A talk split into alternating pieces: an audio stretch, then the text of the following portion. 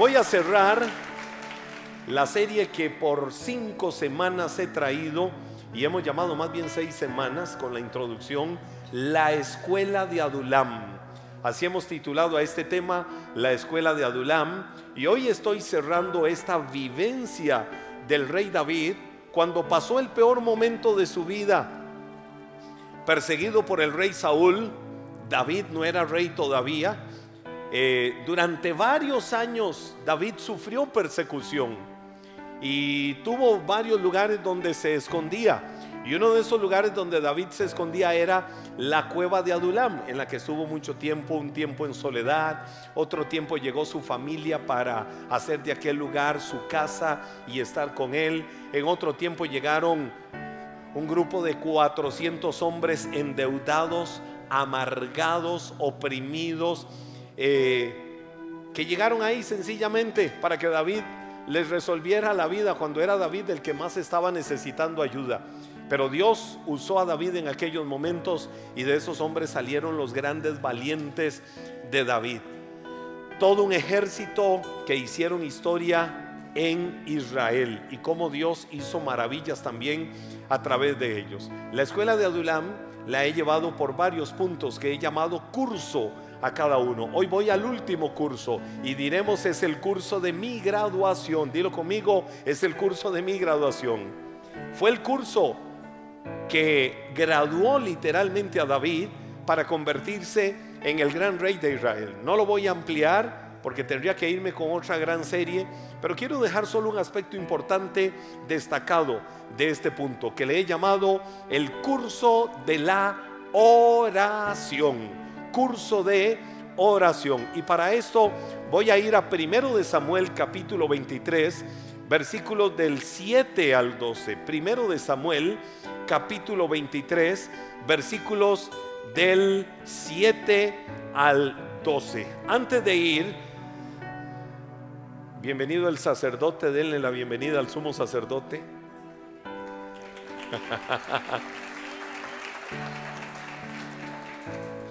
Él tiene el efod, que son las vestiduras sacerdotales, algunas con algunas otras características, otras con menos, pero la vestidura sacerdotal. Y la vestidura sacerdotal tenía dentro de todo el montón de detalles, hoy queremos destacar uno en particular, y esos detalles eran lo que ellos llamaban el urín y el tumín, urín y tumín.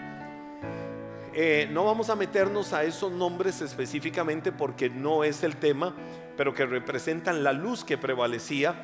Y el Urín y el Tumín tenían 12 luces que representaban a cada una de las 12 tribus de Israel. Eso representaban a cada una de las 12 tribus de Israel. Cuando durante un tiempo, desde los tiempos del sacerdote Aarón, saliendo el pueblo de Israel en el desierto y durante mucho tiempo, el pueblo de Israel buscaba consultar la voluntad de Dios y usaban el urín y el tumín como un, póngale el nombre que quiera, hasta hoy todavía incluso en la erudición no hay claro, no está claro todo el uso eh, que se le daba al turín o cómo ellos entendían, interpretaban la voluntad de Dios. Lo que sí está claro es que eh, ellos podían recibir respuesta y Dios hablaba. Eh, entonces, para ellos era como un símbolo de contacto, para hablar con Dios, para orar con Dios, para pedirle. El Urim y el Tumín estaba enfocado a buscar la voluntad de Dios para su pueblo, buscar la voluntad de Dios para Israel. Hoy, el Urim y el Tumín no se necesitan de esta manera porque ya tenemos un Urim y un Tumín que se llama el Espíritu Santo. En el Nuevo Testamento, en el libro de los Hechos, encontramos cómo los apóstoles decían al Espíritu Santo y a nosotros nos ha parecido no imponerles cargas que sean gravosas. Como ellos tenían esa certeza, porque el Espíritu Santo era el que hablaba a su corazón. La obra del Espíritu Santo la entendemos desde Jesús. Cuando Jesús dijo, yo me voy, pero ustedes no se quedan huérfanos, porque les voy a mandar otro abogado como yo o les voy a mandar otro paracletos, otro consolador o bien otro arengador. Podemos decirle varios sinónimos. El Espíritu Santo y Él es el que les va a guiar a toda verdad. el Espíritu Santo. Hoy no tenemos que acudir a formas o medios o habilidades eh, para, para buscar la voluntad de Dios. La que nosotros tenemos infalible se llama el Espíritu Santo. Y puedes orar todos los días que el Espíritu Santo te va a guiar a toda verdad de Dios. Pero el Urín y el Tumín era ese punto de conexión para entender y conectarse con la voluntad de Dios. Teniendo claro esto, voy a la palabra ahí en 1 de Samuel capítulo 23, versos del 7 al 12, donde dice, pronto Saúl se enteró de que David estaba en Keila. Excelente, clamó, ya lo tenemos. Recuerden que Saúl estaba buscando a David para matarlo.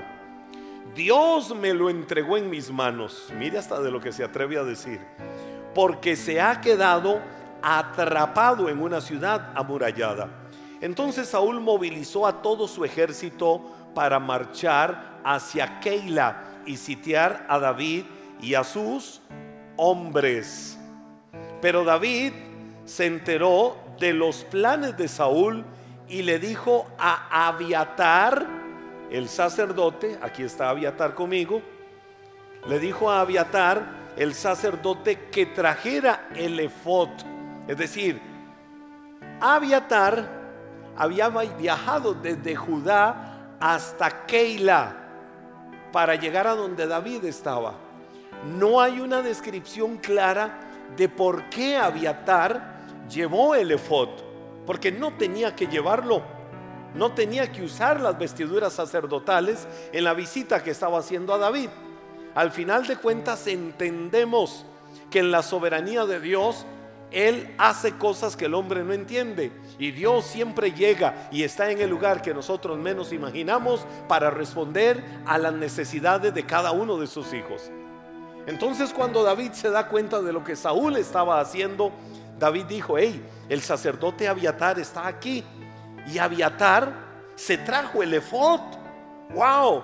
Porque solo podían consultar a Dios a través del efod, es decir, con las vestiduras sacerdotales puestas. Porque en el efod siempre estaba el urín y el tumín. Y era la única forma de consultar cuál fuera la perfecta voluntad de Dios. Fue como que David dijera, wow, aquí en Keila no malinterpreten ese nombre, ¿verdad? Es que me acaba de llegar discernimiento. Aquí en Keila, Keila estaba un poquito más abajo de las cuevas de Adulam. Ahí de la cueva de Adulam estaba Keila, una ciudad amurallada, totalmente cerrada, de unos 5 kilómetros, totalmente cerrados. Entonces fue como que David dijera, wow, Abiatar vino, él está aquí. No sé por qué y no voy a cuestionar, pero él se trajo sus vestiduras sacerdotales, se trajo el efod. Quiere decir que ahí está el urín y el tumín y yo necesito hablar con Dios.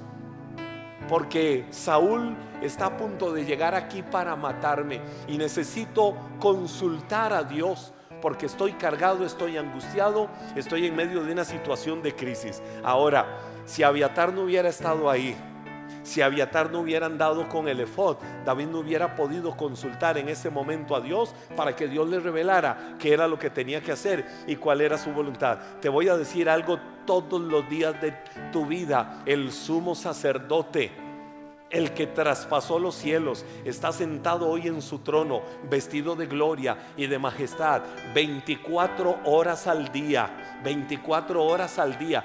Tiene abierta la puerta de su oficina, tiene sus vestiduras reales de sacerdote, tiene eh, su urín y tumín, es decir, el Espíritu de verdad, el Espíritu Santo, dispuesto para nosotros, que mora en nuestro corazón, que nos guía a toda verdad, para enseñarnos todos los días y a toda hora cuál es la perfecta voluntad de Dios. Entonces yo pudiera decir que hoy el sumo sacerdote representa a Cristo. Hoy pudiera decir que el Urín y el Tumín representan al Espíritu Santo. Cuando lo tenemos a nuestro favor, todos los días de nuestra vida. ¿Qué significa? Todos los días, a la hora que te venga en hermosa, gloriosa y maravillosa gana, puedes hablar con Dios y no te va a cerrar la puerta y no lo vas a encontrar dormido y no lo vas a encontrar descansando o no anda atendiendo a algunos por allá y no tiene tiempo de atenderte a ti. No, Él tiene abierto su espacio todos los días para escucharte a ti, para escucharme a mí y no solo para eso, sino para darte respuesta a aquello que necesitas de parte de Él. A Él sea toda la gloria. Dice, David se enteró de los planes de Saúl y le dijo a Abiatar el sacerdote que trajera el efod para consultar con el Señor. Entonces David oró. Di conmigo, David oró. Oh Señor, Dios de Israel. Miren la oración de David. He oído que Saúl piensa venir a Keila y destruirla, porque yo estoy aquí. Que nadie edite esto y lo saque de contexto. Me traicionarán los líderes de Keila y me entregarán a él. Y de verdad vendrá Saúl como me han informado. Oh Señor Dios de Israel, te ruego que me digas. David está hablando con Dios, pero está en ese momento el sumo sacerdote con su efod, con sus vestiduras y con su brin y tumín ahí. David estaba seguro y la historia de Israel cuenta que habían manifestaciones sobrenaturales que se daban en el Urín y el Tumín, luces especiales que resplandecían y que brillaban y que eran señales del mismo cielo para dar respuesta a sus vidas. Soberanía de Dios. Y Dios lo hacía. Y sigue diciendo la Biblia, oh Señor Dios de Israel, te ruego que me digas. Y el Señor le dijo, Él vendrá, es decir, Saúl vendrá de nuevo David preguntó, ¿me traicionarán los líderes de Keila a mí y a mis hombres para entregarnos a Saúl? Y el Señor le contestó, sí, ellos los traicionarán. Es decir, Dios respondió a la oración de David. ¿Cómo respondió? Porque ahí estaba el sumo sacerdote, que era el canal que Dios usaba para hablarle al pueblo. Ahí estaban sus vestiduras de sacerdote. Ahí estaba el urín y el tumín que era donde se manifestaba algo glorioso y sobrenatural de Dios para decirles cuál era la perfecta voluntad de Dios para sus vidas. Y entonces así era como ellos oraban en esos tiempos. El Urín y el Tumín, luego de la cautividad babilónica y el cautiverio asirio, ya nunca más hay, eh, por lo menos, eh, rasgos de que se usaba, pero antes de eso siempre lo usaban. Dios usa tiempos para hablar, Dios usa tiempos para ministrar, Dios usa formas soberanas para traer palabra y respuesta a tu corazón ante la diferente necesidad que puedas tener en tu vida. Entonces, para que les quede clara la descripción de lo que hacía el sumo sacerdote. Muchas gracias, Aviatar. Pero ¿qué me encuentro yo en esto? Hay una clave y esa clave es la que quiero rescatar de esto para cerrar toda esta vivencia y esta experiencia del rey David, o David no siendo rey todavía, en la cueva de Adulam. Y era la relación vertical que David tenía. Di conmigo eso, relación vertical. Ahora, relación vertical es hacia dónde? Hacia arriba. Es decir, la relación vertical es algo que no puede faltar en ninguno de nosotros. Relación vertical es hablar con Dios. Cuando yo leo este pasaje y me encuentro a David hablando con Dios, no me encuentro a un David diciendo, oh Señor, magnánimo, grande, maravilloso y sublime, excelso, Rey de gloria, sentado en tu trono, vestido de majestad Oh, voy a traerlo a nuestros días. León de la tribu de Judá, raíz de David. Estoy orando a ti, Señor.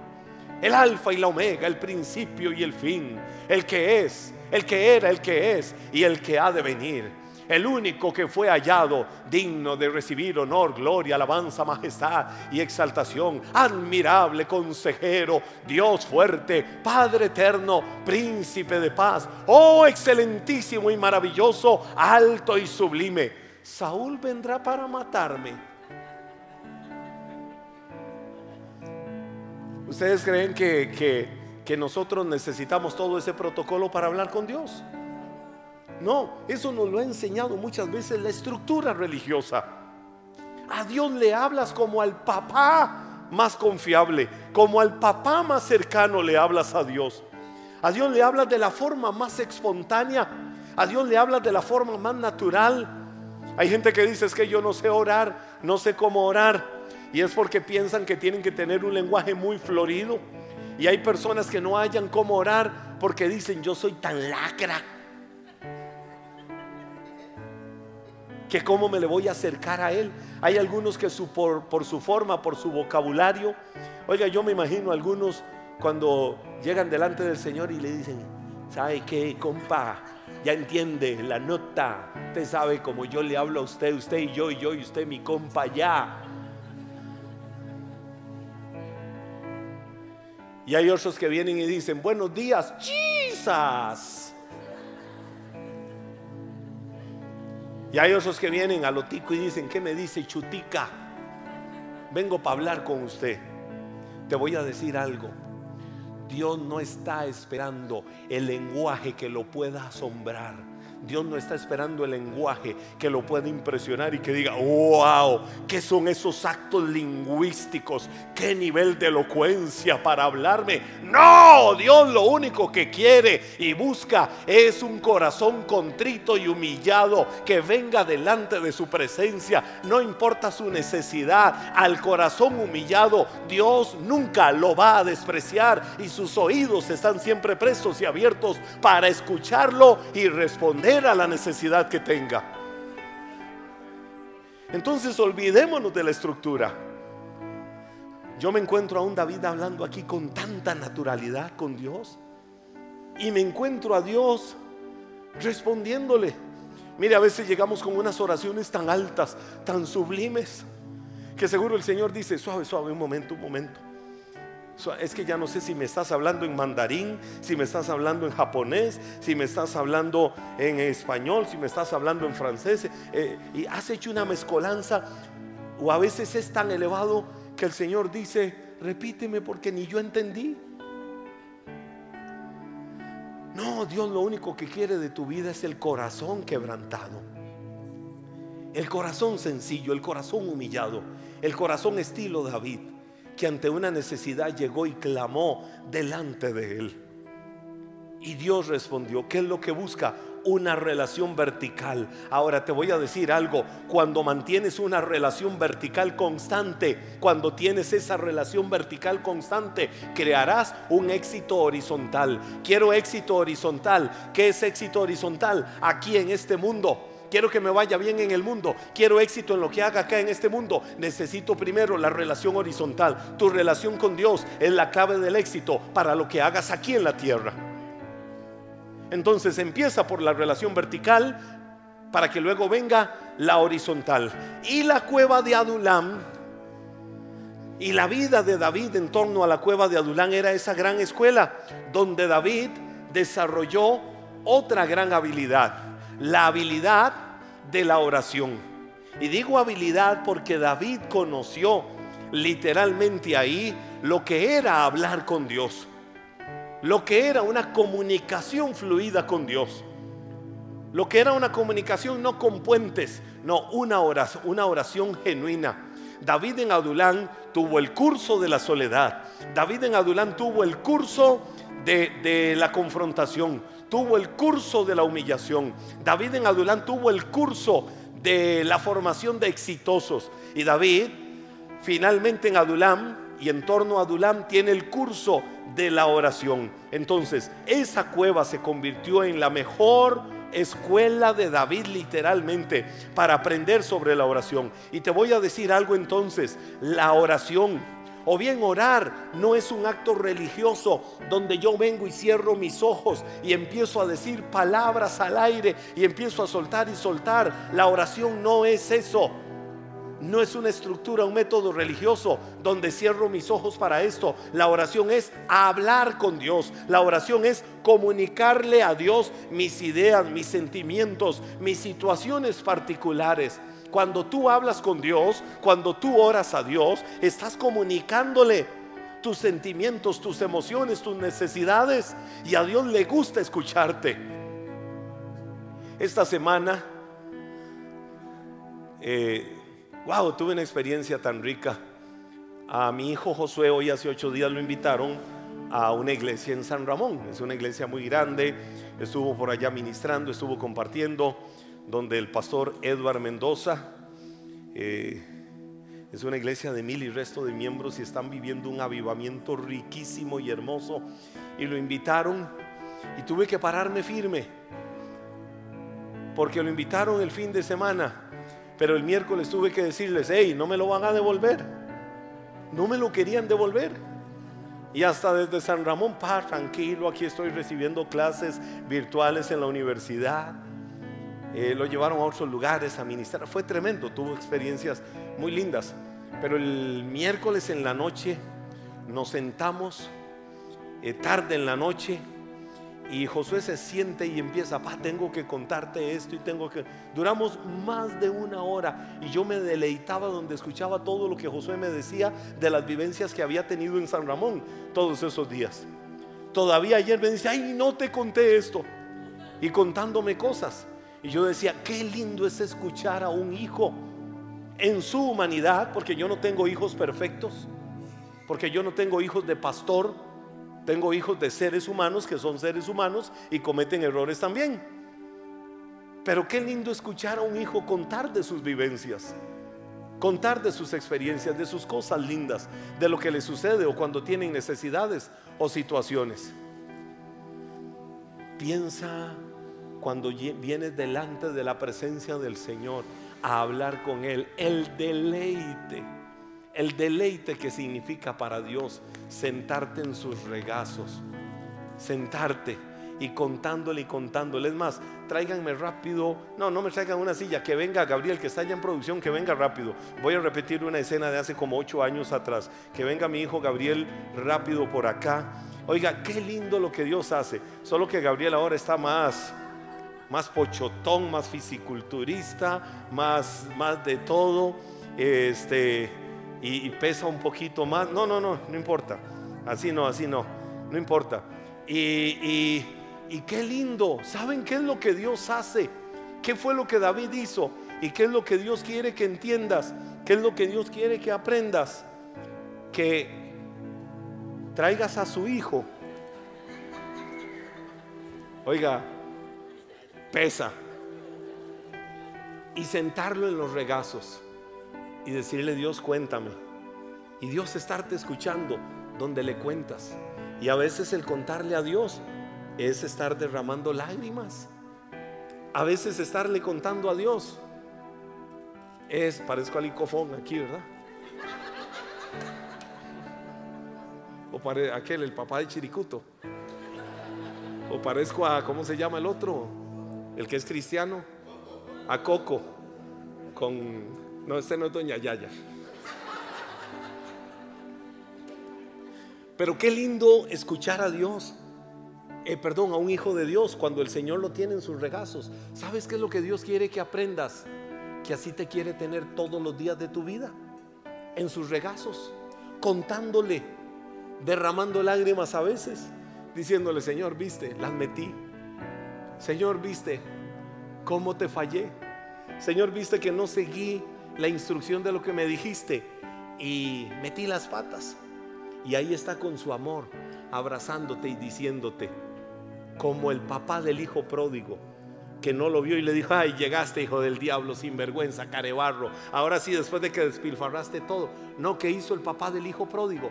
Lo agarró, lo abrazó, lo amó, lo restauró, le dio un beso y dijo, tráiganme el mejor anillo tráiganme las mejores vestiduras, tráiganme lo mejor de lo mejor, preparen la mejor fiesta, porque este mi hijo ahora está vivo. Y eso es lo que hace Dios con cada uno de nosotros.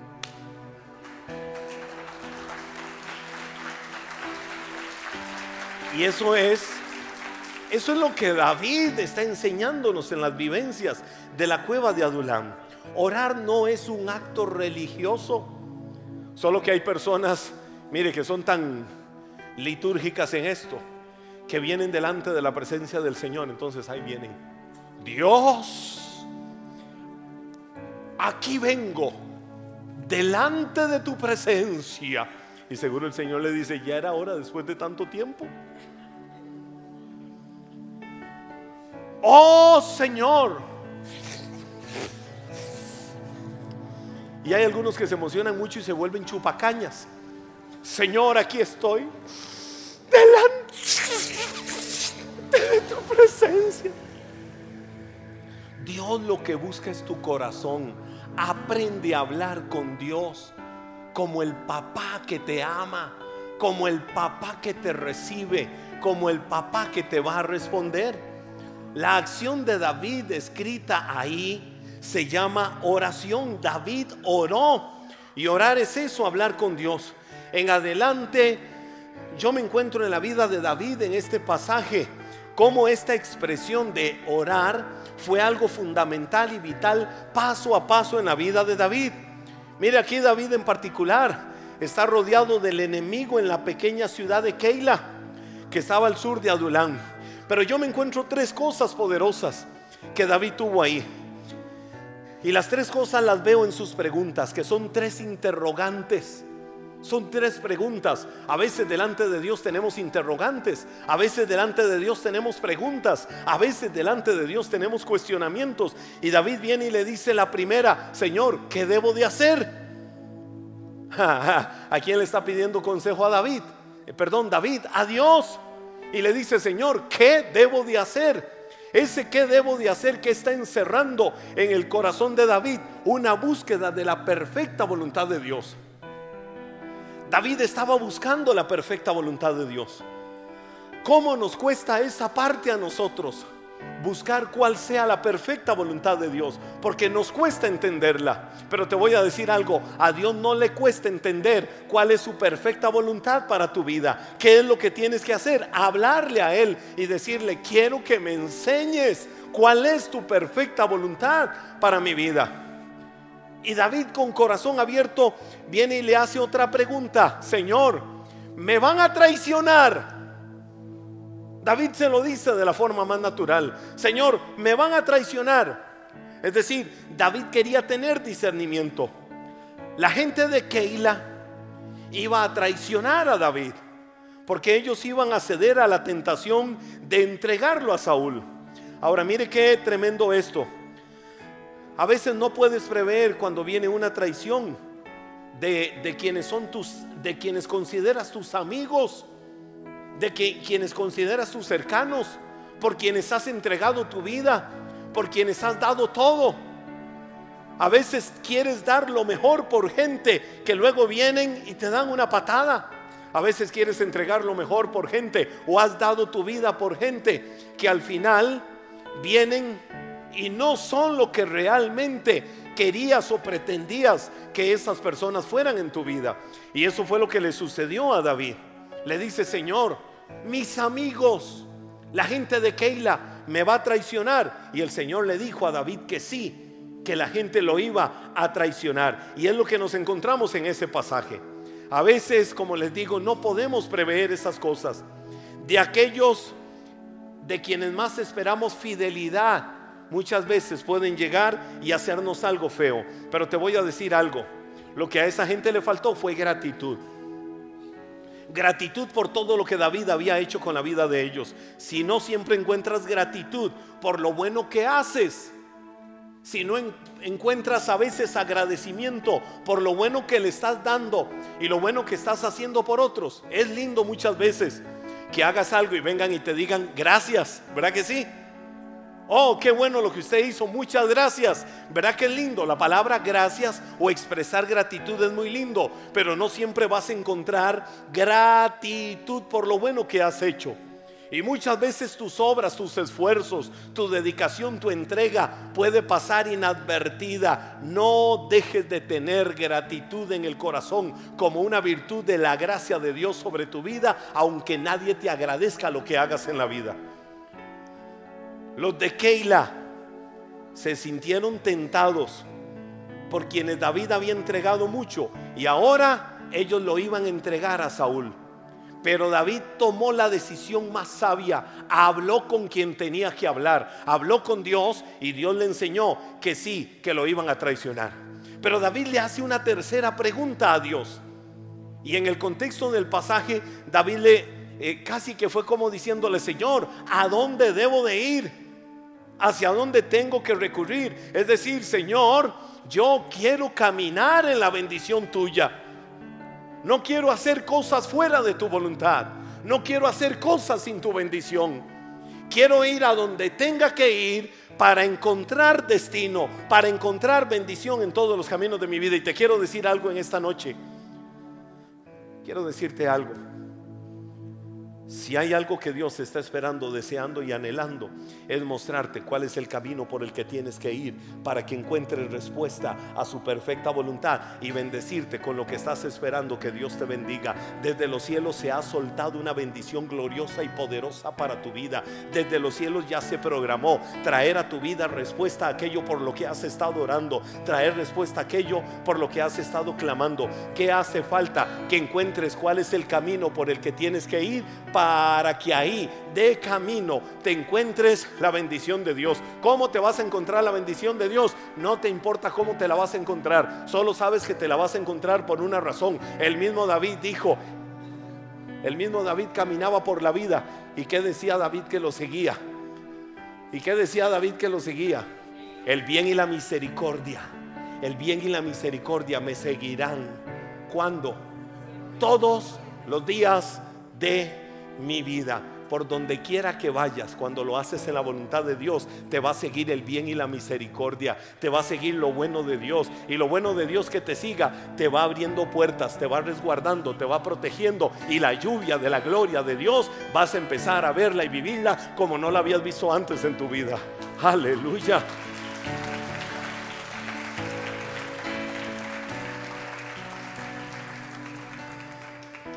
Pero somos humanos.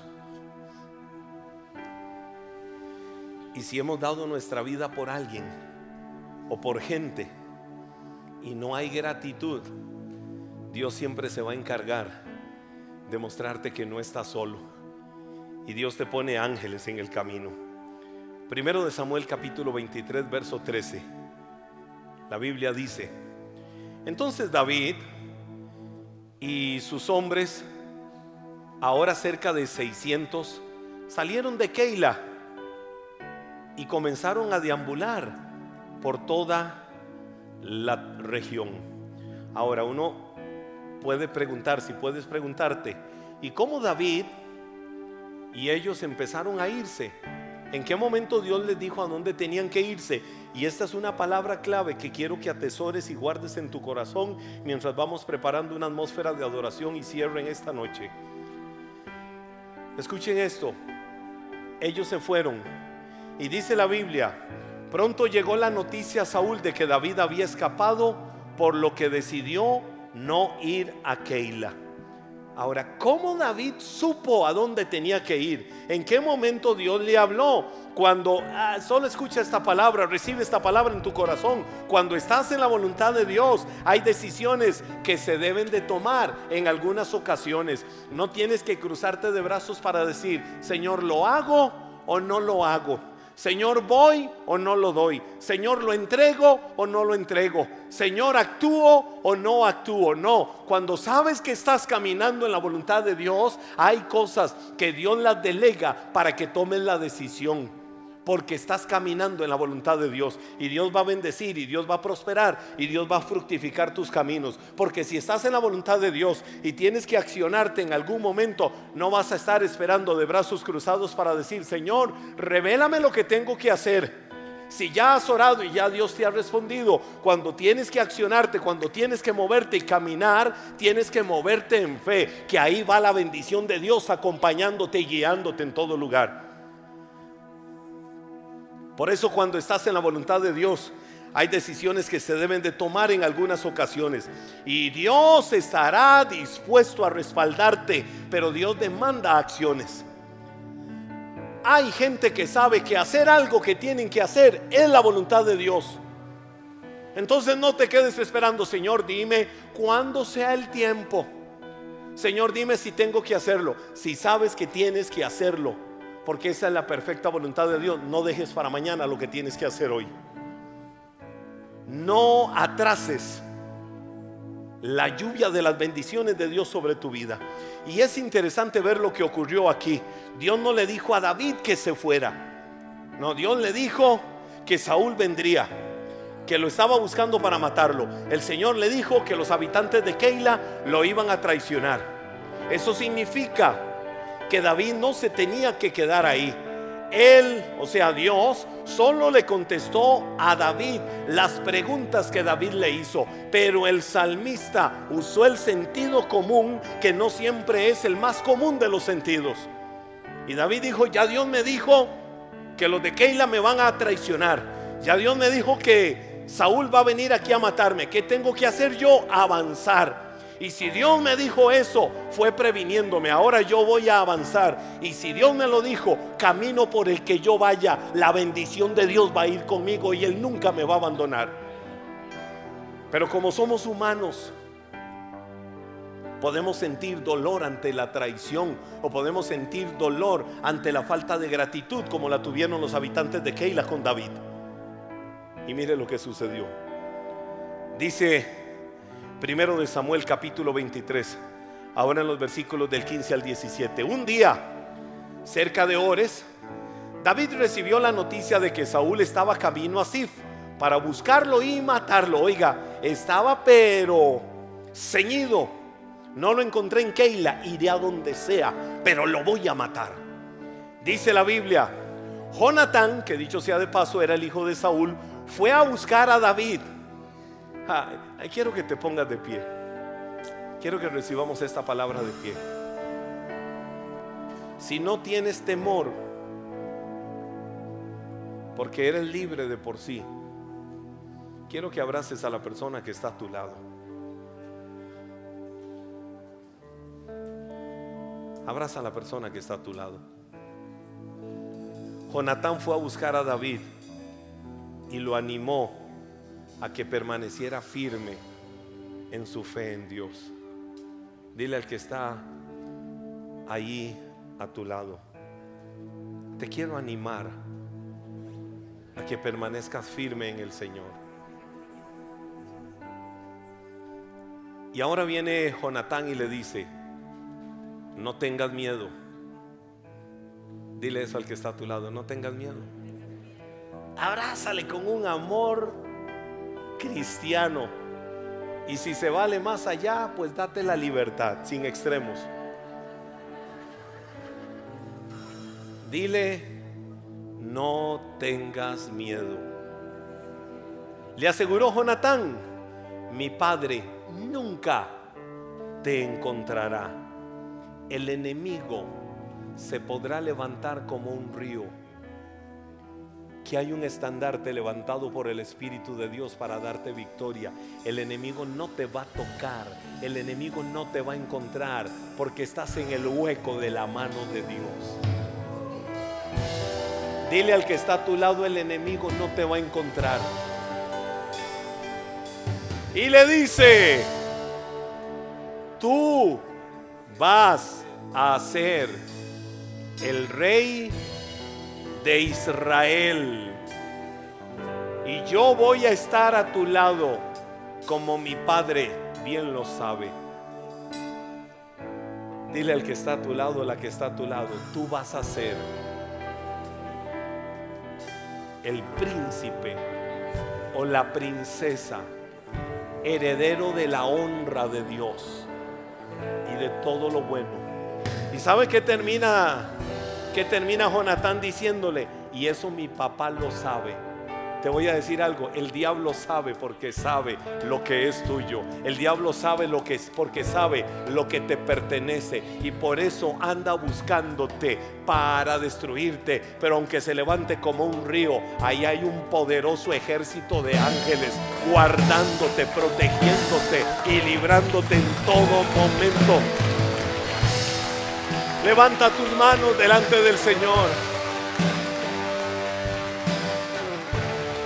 Levántale tus manos a Él.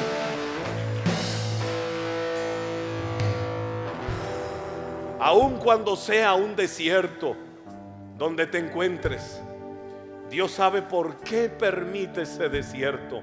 Allí te protege. Incluso nunca Dios va a dejar de mandarte ángeles que te fortalezcan y que te animen en fe. Levántale tus manos.